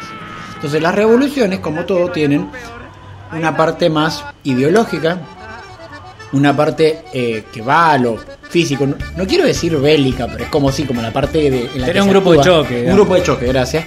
Y tenés una pata cultural, que es lo que decimos. Toda revolución o toda acción política tiene una pata cultural. ¿sí? De hecho, El problema creo que es cuando se da cuando uno es tan taxativo. De decir, esto es o esto no es. Porque en algún momento te chocas con que hay aristas. Ejemplo, nosotros, el boom del rock nacional se da en la Argentina gracias a la dictadura militar. En la guerra de Malvinas, al prohibirse eh, toda música de habla inglesa, de repente hay una explosión enorme de las bandas de rock nacional que hasta ese momento eran bastante paria y que no tenían demasiada cabida en más que los sectores con los cuales se movían. Le debemos a la dictadura cívico-militar la explosión del rock nacional. Sin embargo, es indiscutible que el rock nacional ha sido contestatario. Yo recién lo decía medio en tono de, de querer pelear un rato, pero es indiscutible que el rock nacional en algunas de sus aristas ha sido contestatario. Y al mismo tiempo, gracias a la dictadura con la cual en teoría combatía, es- se da la explosión del rock nacional en la Argentina. Entonces, cuando uno es tan taxativo con eso de no, esto es así o no es así, es cuando uno se choca con la una mínima pared y se le da vuelta el botecito como a Scioli. y me parece a mí... ¡Pichichi! Pichichi. El pichichi. Me acuerdo que estabas hablando vos de la candidatura de Pichichi. Eh, me parece a mí que hay un punto al cual no estamos poniéndole el ojo, que es muy importante, porque estamos hablando siempre de la música de las revoluciones, como si las estructuras estatales no tuvieran música. O sea, eh, es un poco lo que decías vos antes. Tienen tanto, o digamos, usando el mismo paralelismo que tenés vos, tienen tanto banda sonora las canciones de la Warner como la película más indie del mundo. Entonces, Bueno, con respecto a eso, eh, estaba escuchando a unos uruguayos que hablaban. Su, su tesis era que los músicos no tenían que opinar de política directamente. Que por más que suene medio raro, los vagos lo justificaban bien porque ellos lo que decían era: miren, que un músico opine de política es una traición porque yo al músico lo escucho por lo que canta, no por lo que opina. Mi opinión política la quiero de un político. Y no le escuché la opinión política. Exacto, es- Esa sería la contestación. Pero es una opinión válida. Decir, mira, yo no quiero que J Balvin opine de política, quiero que opine de música. Bueno, qué No, sé pero yo. no consumas J Balvin, boludo. ahora bien, lo que decían. ¿Quiénes son esos uruguayos de mierda? Y son una gente de- del Partido Nacional, hay que. Sí, esta sí. mano, esta mano. Momento radial. Momento radial. Ahora, lo que decían era que la murga uruguaya se había convertido con el tiempo en la música del régimen. Porque decían en algún momento eh, triunfa, digamos, eh, Mujica y estos sectores más progresistas dentro de Uruguay. Y la murga, en vez de denunciar las falencias que tiene ese gobierno, tiene una postura política, que es, mirá, nosotros bancamos a estos tipos y termina convirtiéndose en la música del régimen. Y estos, obviamente, por una chicana política, decían al final la murga que se decía revolucionario termina siendo la música del régimen. Pero pasa, todos los partidos políticos, todos los regímenes políticos tienen una música. O tienen, digo, existe el DIPI. De hecho, justamente. Existe sudor marica, por ejemplo. Y existe Sudor Marica. Y, a- Y existe, desgraciadamente, la mancha de Rolando. Pero bueno. y aparte, eh, que es algo que también. ¿Qué? Porque no, no, no banco, no banco para nada la mancha de Orlando, perdón. La mancha de Orlando para mí está en la lista de bandas que así como hay gente que yo banco y además lo banco por sus opiniones políticas. Es que ese es el problema. Yo creo que lo único reivindicable que tiene la mancha de Rolando es que está de este lado, nada más. Todo Una lo otro. un chino buscan asilo en un Falcon 73. Horrible, una poesía horrible, horrible. Con, llena, de lugares comunes, es como. No, no, yo creo que justamente lo que peor me cae es que sean compañeros, porque le cantan a cosas con las cuales estoy más o menos de acuerdo, pero como se lo cantan feo, no me gusta. como Me, decir, me che, recuerda, perdón, vamos a hacernos enemigos. Tu Me recuerda a Gabriela Cerruti. ha ganado. Claro, o sea, eso es como, a ver, vamos a, vamos a hacer una canción sobre la dictadura. A ver, hagamos una canción sobre que el Mundial 78, loco. Hay mil temas para hablar justo eso, que está más tocado que la comparsita, vas a sacar. A mí me pasa lo mismo que me pasa con Gabriela Cerruti. Gabriela Cerruti tiene la capacidad de que yo veo algo que tuitea Gabriela Cerruti y digo, che, esta mina tiene razón, pero lo que acaba de decir no estoy de acuerdo. Y ya no estoy si estoy tan de acuerdo con esto que quiere hacer. Dice, che, habría que hacer, qué sé yo, cortar con la discriminación a personas de la tercera edad. Digo, bueno, estoy de acuerdo con esto. Y, em- y empiezo a dar su justificación y digo, no, no estoy de acuerdo con esto. Es la única persona que, pese a estar de este lado, logra que yo me ponga en contra de cosas que en los primeros 30 segundos estuve de acuerdo. La Mancha Rolando logra, logra lo mismo. Es como, che, que bueno, vamos a hacer un tema sobre la, en contra de la dictadura. Ah, vamos a hablar del Mundial 78. Paja. Y. mm, eh, sí no le que- podemos pedir a todos que escriban cantatas de puentes amarillos. Creo que no hay que pedirle nada a nadie. Yo creo que no hay que pedirle nada a nadie, pero volvemos lo mismo. También podemos tener gustos, de decir, mirá, me parece que hay mejores formas de hacerlo. Uno puede pedir, pero nunca exigir. Entonces yo puedo decirle, che, mancha de Rolando, la verdad que está flojito tu tema, prefiero tal otra cosa. Y en algún Después momento la mancha- háganse muy, háganse muy famosos, hagan- dos Luna Park con, con distancia social, pero llenen dos Luna Park si quieren, no me importa. La mancha se volvió como música del régimen. comillas. Va, no vamos a usar la palabra régimen porque me parece una palabra de mierda. sí, una palabra horrible. Ay, eh, es como que se volvió música oficial, por decir. Del mismo modo que eh, Tan Biónica era la canción usada por, eh, en, en campaña por Macri. Porque también quería yo meter un poquito de este lado, che, en la parte más estructural de la política, que son las campañas y los candidatos y los discursos, hay una musicalización de. Boludo, lo que charlábamos de Hillary. Claro. La cantidad de músicos que la apoyaron. Eh, Lady Gaga tocó en la asunción de Joe Biden. Igual los Yankees en ese sentido creo que la hacen mejor. Salen los tipos, salen los músicos a decir yo banco a este, yo banco a esto otro, aparece Clint Eastwood y dice sí, yo banco a Trump, ¿qué me importa? Y soy un viejo racista.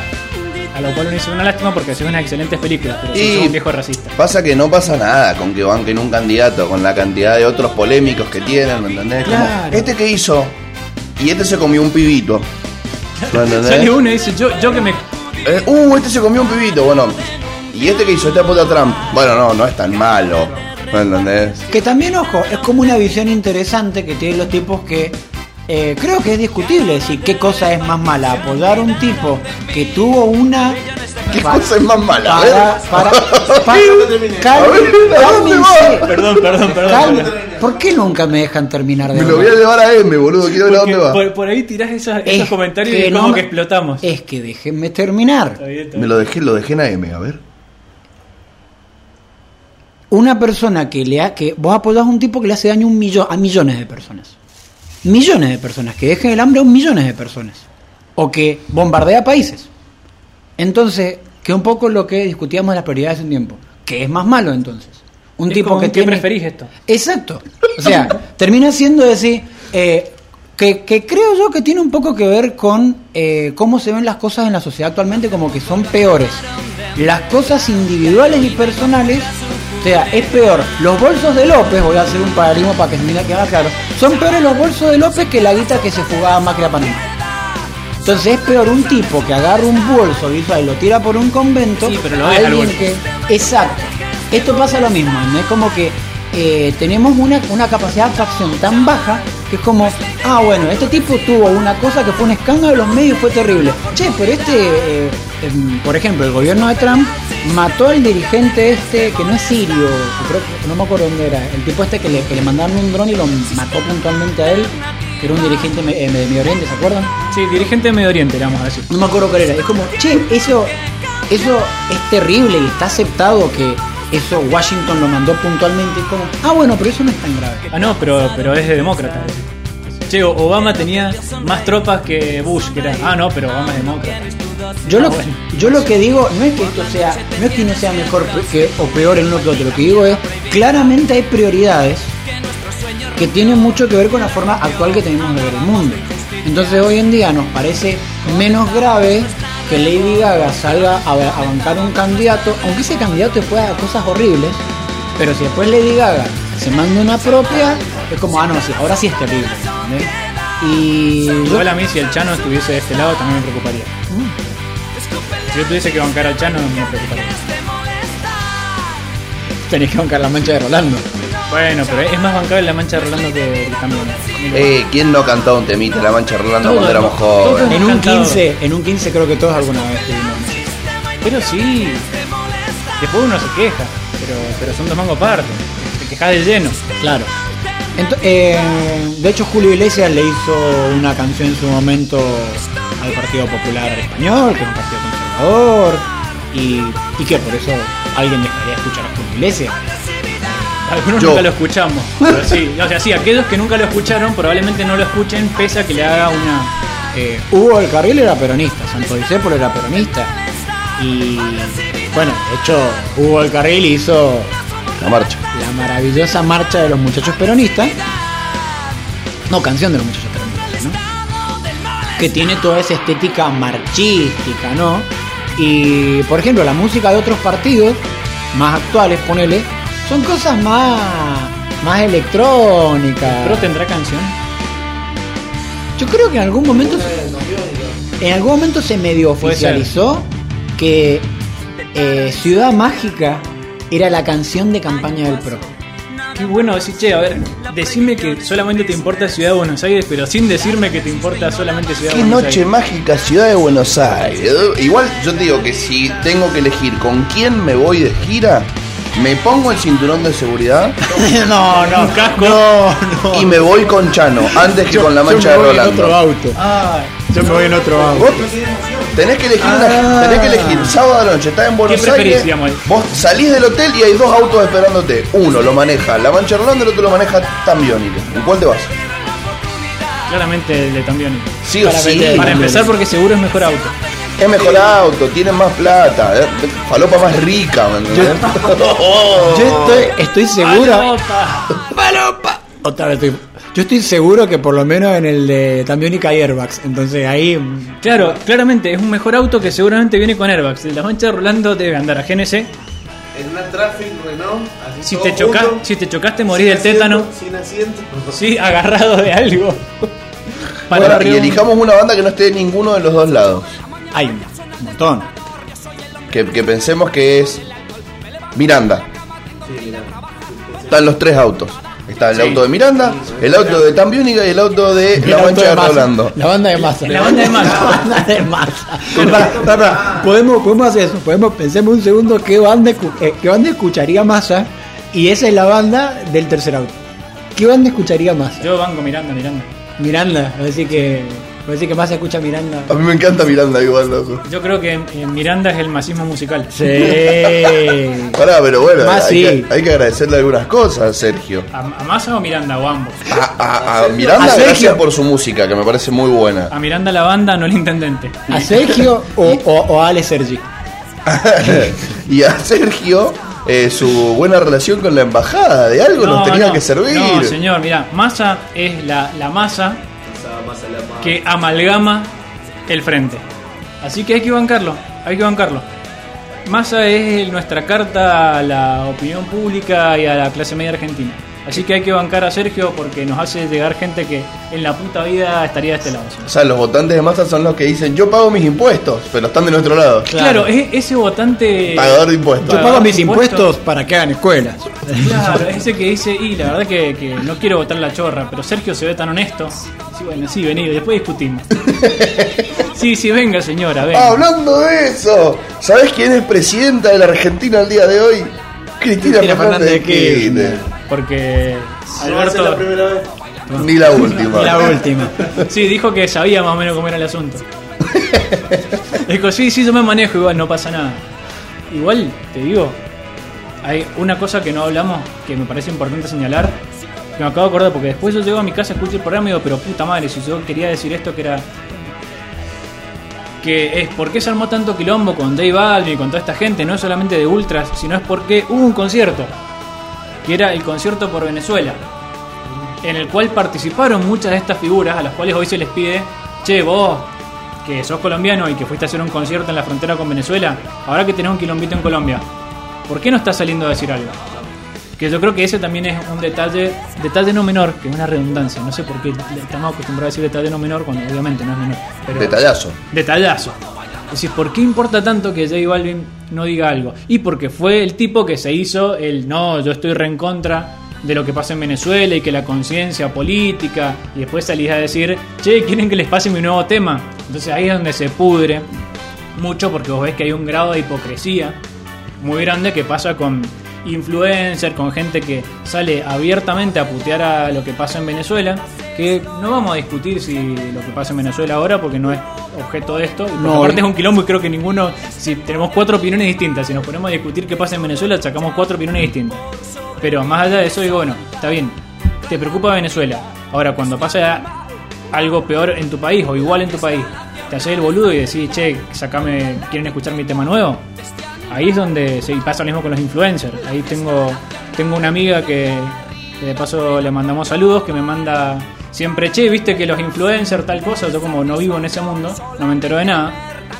Pero me pasaba justamente que había un influencer que salió a preguntar, nada más, a decir, un español, que salió a preguntar, a decir, che, yo no sé qué está pasando en Colombia.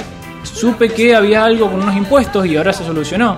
Así que, ¿por qué siguen marchando?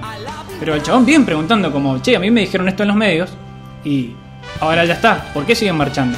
Y lo salieron a partir. Claro, pero es que el flaco es muy pelotudo para preguntar, boludo. Es que vos acordás Es que vos acordate que. ¿En serio lo preguntó así? No, Sí. Es muy choto para preguntar. En Europa hay gente que vos decís, che, vivo en Argentina, ¿y dónde queda? Te dicen, Está bien, pero si eso no está mal, eso no está mal. Si Boludo, yo lo entiendo. el- Lo el que está chabón- mal es como el chabón como jugó la cosa. Sí, pero para, el- para él, el Porque se solucionaba solamente con lo que vos dijiste. Che, leí esto.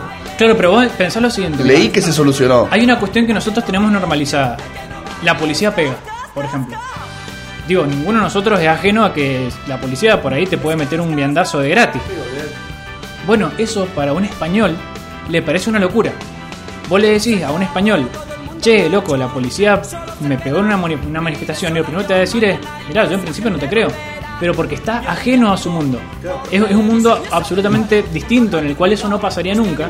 Entonces le resulta muy extraño que la policía salga, entre comillas. ¿Para dónde digamos, vive? Claro, pues ese español vive en un lugar muy bonito, no vive en Vallecas. Pero aparte, hoy en día hay pero mucho una conducta de. De hecho, yo he visto videos que a mí personalmente me ponen muy nervioso de gente que se filma diciendo: Voy a hablar de esto.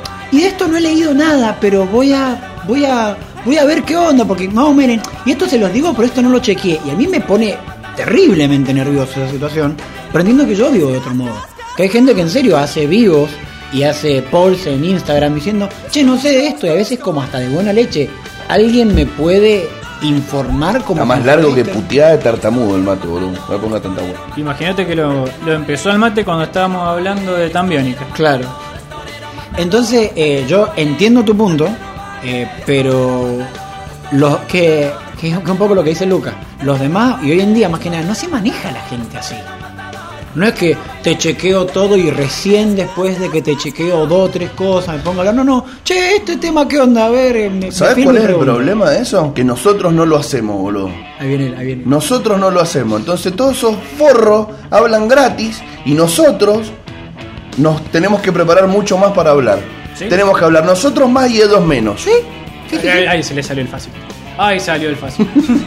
Ahí Ahí salió el fácil. Digo, veníamos como en la, por la banquina. Yo solo hago radio. Yo venía radio para divertir. Radio para divertir. Yo venía piteando aparte, como un campeón. Venías ahí como al borde de la banquina. Era como, ¿ves? No, porque nosotros hablábamos. Bueno, y- entonces hay que callarlos a ellos. Bueno, para. Claro, no es que mordió, sino que volcó. sí, sí, volcó. Venías ahí al borde de morder la banquina.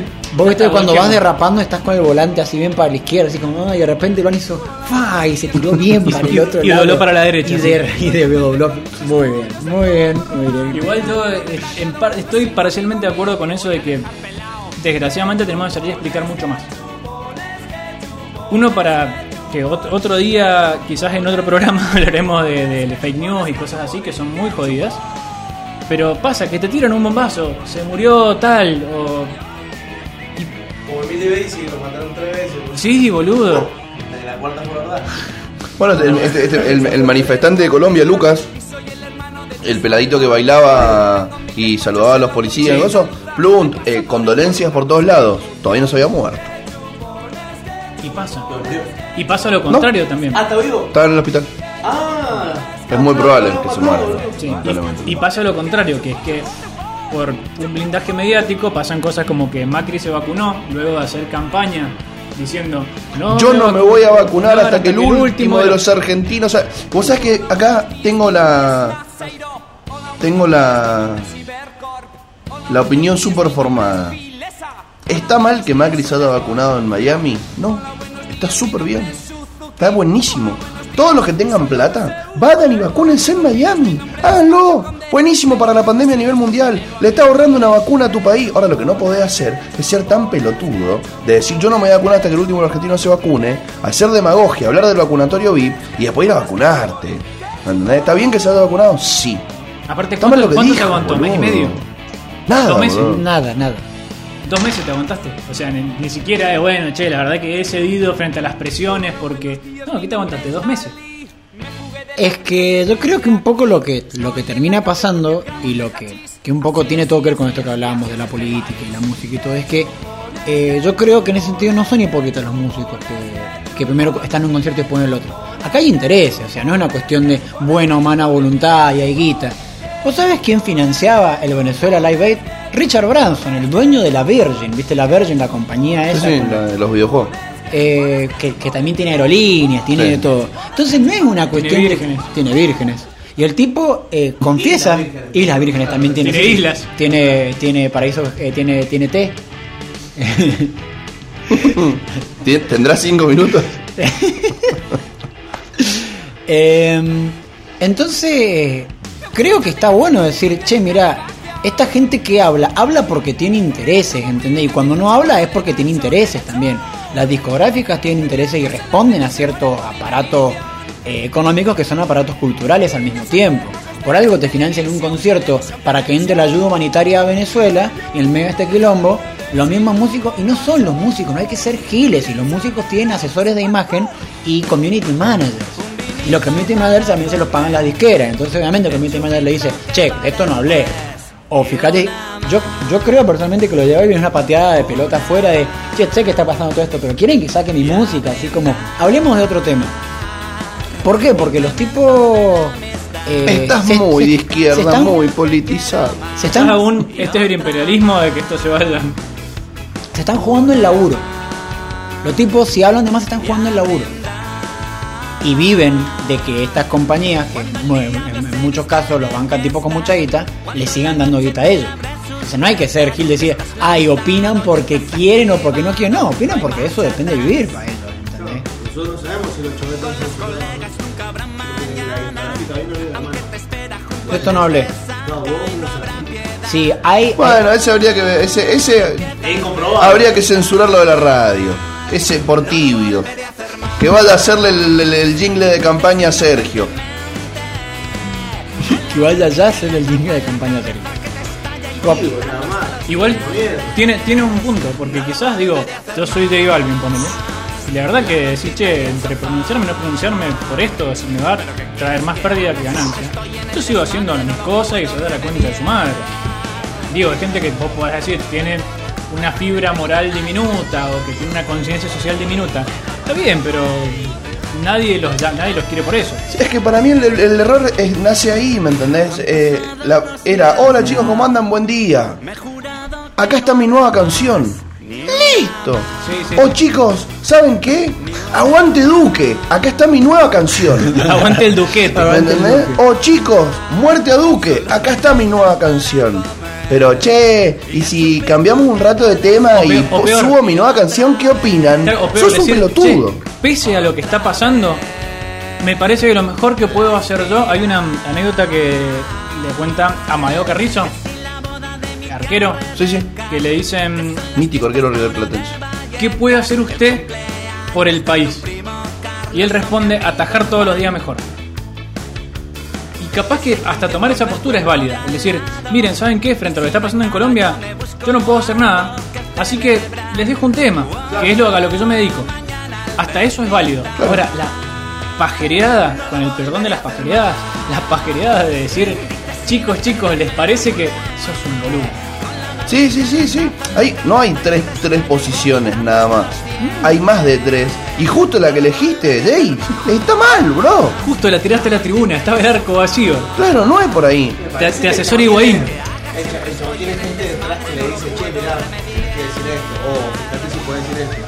O también puede ser Parece la, que está muy guiado. La Obvio. mayoría de los artistas. Obvio, también puede ser que te dicen, digan- Che, hermano, mirá, manager de, de René. Sí, bueno. que el problema es si puedo hacer un tema referido a eso, esto. Sí, obvio, pues estar dentro de esto, bueno. ¿Entendés? A ver, sí, pero la, el fin último de la decisión lo termina tomando él. Sí, no te crees, no te sí. crees. No, no, créeme. No lo sé, Rick. No Mira, seamos, no, no, no, no hay un- seamos. no, no, créeme que hay un, fin estamos discutiendo en este programa, va. hay no, un, no seamos los que se ponen eh, que no, siempre hay algo que es lo que no. No, no, no. Eh, el, siempre la decisión la termina tomando el que ejecuta lo que hace. créeme que no. Condicionado Hace- sí o no. Hace siempre. poco, va, hace poco, hace, hace bastante poco, Kanye West sacó, mostró la página, la página de, lo- de los contratos de él, y era como que básicamente lo tenían laburando medio esclavizado, y él cobraba muy poca guita, ponele. Paulo Londra ha tenido un montón de, conflictos con una discográfica independiente que la había hecho con Cristo y Obi on the Drums, porque básicamente lo estaban cagando. Taylor Swift ha tenido el drama enorme de que básicamente las canciones de ella no son de ella, entonces la usan por todos lados. Entonces, créeme que desde los Beatles en adelante, que los Beatles tenían nada más que el 4% de ganancias en regalías y aún así se llenaron de guita, que los contratos que firman estos tipos les hacen el culo, con perdón de los culos. O sea, hay, hay Con el perdón de la sodomía. con el perdón de la sodomía. Con el perdón de nuestros oyentes sodomitas. de la, de la esplendorosa ciudad de Sodoma, que creo que ya no está. Eh, Estamos recibiendo mensajes acá. estamos recibiendo mensajes directamente de Sodoma, del pasado. Acá, Sodomita 1, 2, 3, 4 pone a quien no le gusta una falange. Sodomita, El señor defensor del Imperio Romano, veo, gracias. Sodomita 1, 2, 3 en 4. Eh, pero sí, de, de hecho yo creo que alguna vez en este programa tenemos que hablar un poco de la, de la- de la industria musical y las discográficas porque es un tema muy jodido. Cuando nos dejen de pagar. Cuando nos dejan de pagar Nosotros realmente. tenemos amenazado a la industria disquera. Cuando nos dejen de pagar, vamos a develar su secreto.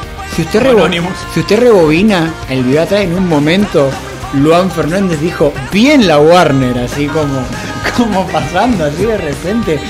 Pensé que no se habían dado cuenta. Qué mala suerte, boludo. Espacio publicitario financiado. De igual manera, a ver, entiendo lo que decís, estoy de acuerdo. A lo que iba es. ¿Cómo fue redactado esa historia de Instagram? Sí podría haber sido de otra forma. ¿Me entendés? Sí hay muchas cosas en las que pueden tener cooptadas sus redes sociales, sí. Les dicen lo que tienen que hacer, sí lo vivimos de cerca con Diego Armando nosotros. ¿Me entendés? Se les mataron a la gallina los huevos de oro, o sea, pasan esas cosas. Pero hay un mínimo de poder de decisión que siempre vamos a tener. Y también nos tenemos que hacer responsables. Porque es muy fácil. Porque si no, J Balvin mañana puede salir y decir, eh, fue mi community manager. Y nosotros, viste, era el community. Que claro, perdón, Jay. La chota. Es que yo ¿Qué es creo que eso- hacía el pro? Exacto. El pro hacía eso cuando gobernaba. Se mandaron una cagada. No, no, es que fue, fue el secretario de. Estamos hablando de música y política. así Pero, que de es válido. hablar de música. Ah, bueno, como cantaba esa canción del pro. que- No, igual hay muchos ejemplos, como decimos, después de los Beatles, la mayor parte de los músicos han estado agarrados de los huevos por las discográficas y de hecho hasta cuando llegan cierto punto en el cual se independizan, o el caso particular, si, si a hablar de, de música, la de los redondos, de los redondos que son un proyecto auto- autogestivo, Pero en la mayor parte de los otros personas que dedican a la música te dicen nuestra imagen, a dónde vamos, lo que decimos, está completamente tocado y más hoy en día con respecto a las redes sociales y la interacción que se tiene con, los artistas, que es mucho mayor. Todo eso está cronometrado y todo eso está medido, principalmente en géneros como el pop, donde la imagen es todo, o el reggaetón, donde la imagen es todo. Entonces, no me extrañaría que a Balvin alguien le haya dicho, loco, tenés que salir a decir algo, pero que no diga demasiado y que vos tengas contentos. Claro, que vos tengas contentos a aquellos que quieren que salgan a decir algo de Colombia, pero también que tengas contentos a aquellos que no quieren que salgas a decir nada de Colombia y que quieres que solamente hagas música. Porque, porque, porque los dos son tu público. Porque los dos son. De hecho, Oye, es que ¿sabes cómo lo podría haber hecho? Acá les dejo mi nuevo tema. Yo, yo igual yo estoy en eso. sí. Claro, boludo. Yo creo que en ese sentido eh, estoy de acuerdo con vos y ahí sí estoy de acuerdo con lo que dicen ustedes. O sea, yo no creo que le exigiría a nadie que tenga que saber de todo. Pero yo creo que muchas veces lo más saludable. O sea, si vos tenés redes que tienen tu nombre, seguramente vas a tener un community manager, pero tenés que tener la capacidad de poder evaluarlo. De leer el mensaje antes de que lo postee el tipo, aunque no lo postees vos decís, che, mira, este es mi nombre, loco. Ha pasado mucho en un montón de industrias, pero específicamente del tema que nos trata, que es la música, de gente que firma contratos de mierda con disquera y dice, ay, es que yo no sé de cosas legales. Y bueno, hermano, informa, o sea, ¿está mal el sistema? Que en sentido sí te doy la a vos. ¿Está mal el sistema? Sí, los tipos son unos cagadores, pero a sabiendas de que los tipos son unos cagadores, vos no seas tan torpe de ir en pelotas a una reunión con abogados. Vos no seas tan torpe de tener una red social, tener un community manager que vos le pagarás y todo lo que quiera, o le pagará tu discográfica. Pero como eso tiene tu nombre, si vos lo publicás, a quien van a putear es a vos, no a tu community manager. Así que mirá, fíjate, chequea, fíjate cómo dar un mensaje. O sea, yo sé que sos músico. Yo sé que sos músico como. Yo sé que te falta. No, no es que. Es como si te dijera, yo sé que no te dedicas a esto. Como el Pepe, ¿viste? Cuando le preguntaron por la mordida de Suárez en el Mundial. Sí, sí, nosotros lo contratamos para jugar a fútbol, ¿qué le vamos a pedir? Claro. Entonces, es verdad también lo que decís vos de, che, el tipo debería... A mí me parece que sí, yo no se lo exigiría y no lo putearía por eso, pero sí me parece que es un gil de decir, loco, ¿por qué te haces putear al pedo? ¿Entendés? Son dos segundos de leer que estás tuiteando. Aunque muchas veces es verdad que los twitters tampoco los manejan ellos. O sea, ellos saben que existe, de vez en cuando hacen un vivo, pero su red se la maneja otro tipo. Esto en el Twitter de Trump no va a pasar. ¿Por qué no tiene? No, se va, se va a armar su propio Twitter. ¿En serio? ¿Cómo se llama? El chabón dijo, así que me sacaron el, Trumpeter. tra- el trumpeter. El chabón dijo, che, así que me dejan fuera de Twitter, me dejan fuera de Facebook, me armo mi propia red social. Yo me, me- me voy a hacer una cuenta solamente para ver los comentarios de republicanos, digamos. Peor que republicano, o sea. Gente con sombreros. Catastrófico, boludo. Bueno, ustedes saben, porque en blanco, yo. Directamente cuando subí la foto, pum, me la bloquean. Te lo bloquean, te lo bloquean. Firewall. Literalmente pared de fuego le ponen delante al. Le pedimos por favor negro que prendan la luz para sacar las fotos. le digo. No, igual para mí está buenísimo porque ya sabes dónde están todos juntos. Es un lugar donde los podés encontrar a todos juntos y es más fácil de localizarlos, ¿entendés? Es gente que no se saca las caretas de una forma más sencilla. Ah, mira, están todos ahí. Claro, que si, que existe un hacker hijo de puta, le puede mandar un virus red y. No, lo que hay que hacer es hacerse un usuario muy copado, que mucha gente te siga, decir juntémonos en tal lugar, plum, caen todos, y cuando caen todos tirá una bomba y los matás, los matás a todos, boludo, a todos, a todos, a la bosta, ¿entendés? Che, congregación acá, pumba, vengan, Con terraplanistas. ¿no? Congregación del que hay que sí, sí, todo. Yo creo que de fondo Igual suena para ahora mí- Raining Blood de Slayer. Así. El problema es quién, porque si vos me decís a quién invitamos, yo votaría mucho, invitaría mucho votante de Hillary también. QAnon no son terraplanistas. No sabemos. No, no, no son terraplanistas. Ah, No bueno. sabemos. Obama, sí es terraplanista. Obama es terraplanista, invitémoslo también. Y Hillary y todo lo de- Que del otro lado, los terraplanistas. desperdició ser el único presidente negro de la historia de los Estados Unidos. ¿Por qué lo desperdició? Porque podría haber sido más copado. Fue copado, nada más que no dijo cosas. Nada más que no para nosotros. No para nosotros, fue recopado el chabón. ¿Sabés quién fue Viola. copado? Washington Camacho. Escuchame, ¿Ustedes no vieron la película I- Idiocracy? El presidente, el, presi- el presidente. El jugador uruguayo. El presidente No, no, Washington Washington Camacho. Camacho. Es ex lateral de Godoy Cruz, Washington Sí, sí, Camacho. Washington Camacho.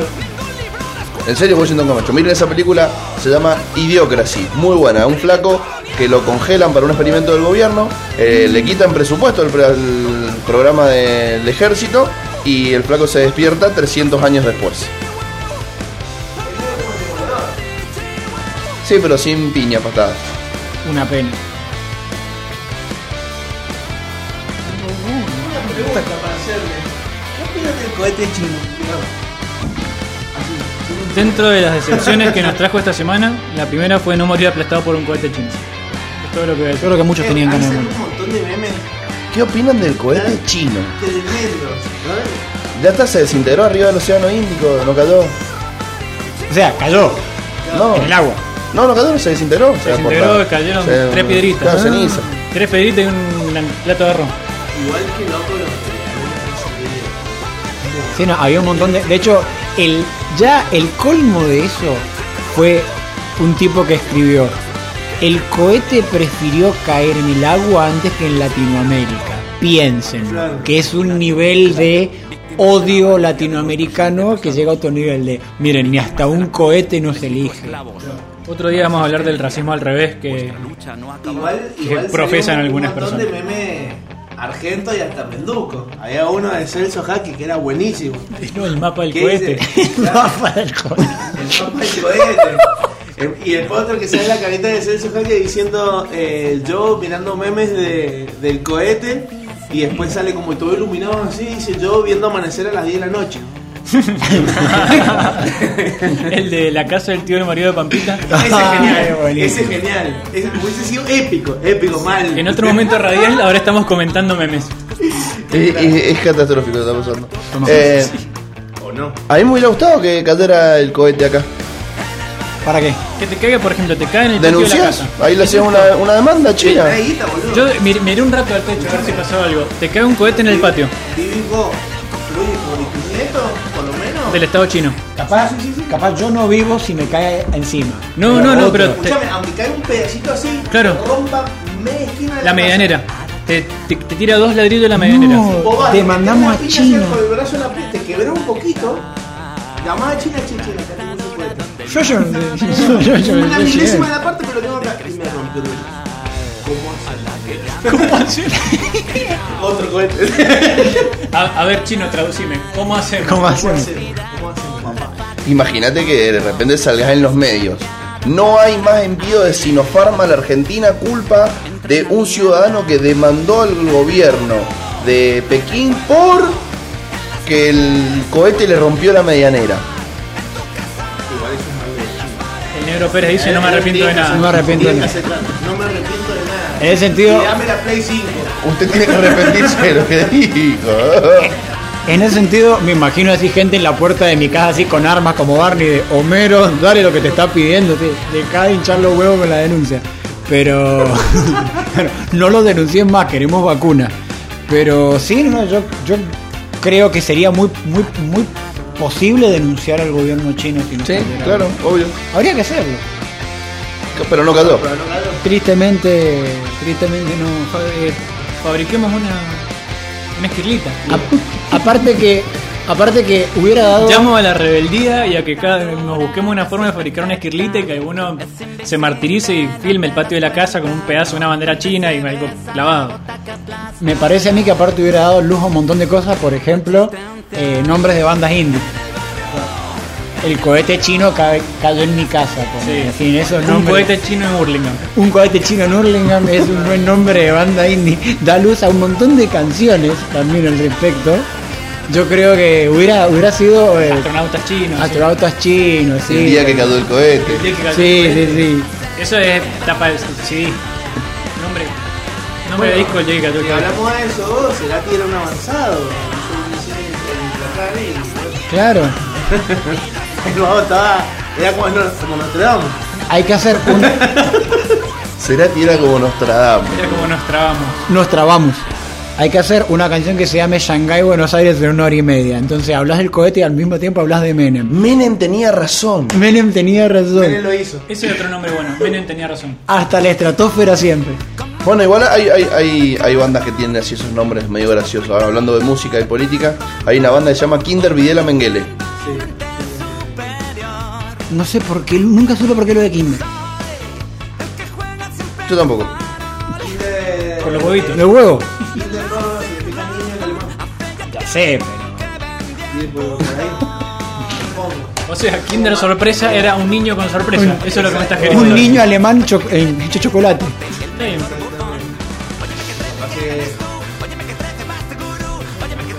Hoy en Hablemos Sin Saber, ¿por qué Kinder Videla Menguele? Oh, oyente, envíe eso. Hay un montón de bandas de cumbia. Flor de Piedra. Flor de piedra. Piedra. Flor de piedra es maravilloso. Los gedientos del rock. Mala ancha. Mala ancha.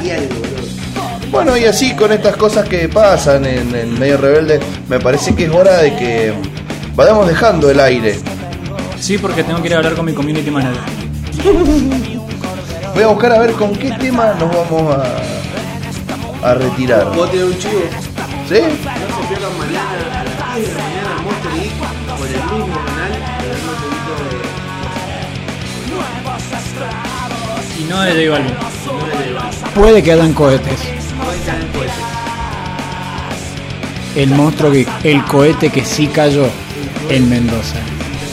El cohete que sí cae en tu radio. El, el cohete que sí cae en tu radio. Del Lo- cielo chino a tus oídos. Y nos vamos a ir entonces con este tema que me mandó Ailín Fernández desde Bogotá, nuestra corresponsal latinoamericana, cubriendo el momento que vive y atraviesa la sociedad del país, Del café. Tenemos que, tenemos que decirle que mande un audio largo y que al final mande la frase Ailín Fernández de Bogotá para medio rebelde, como si fuera un corresponsal. que se llama Los tombos son unos hijos de puta y me parece un temón. El nombre ya me gustó. Yo te creo, hermano. Nos vemos el lunes que viene, entonces vayan a saber con qué tema otra vez trataremos de no ser programa politizado y no lo lograremos. Saludos a J Balvin. Saluda a Dave Aguante Carol G. y a su community manager.